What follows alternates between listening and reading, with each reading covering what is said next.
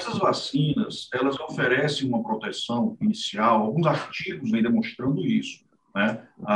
em torno de 60% a 70% de eficácia. É claro que essa eficácia ela não pode ser comparada com aqueles dos estudos da fase 3. Esses são realmente análises pontuais de determinadas populações. Então, nós só temos um dado a confiar, que é o dado de eficácia obtido nos estudos de fase 3. Por isso que é tão importante fechar os esquemas vacinais.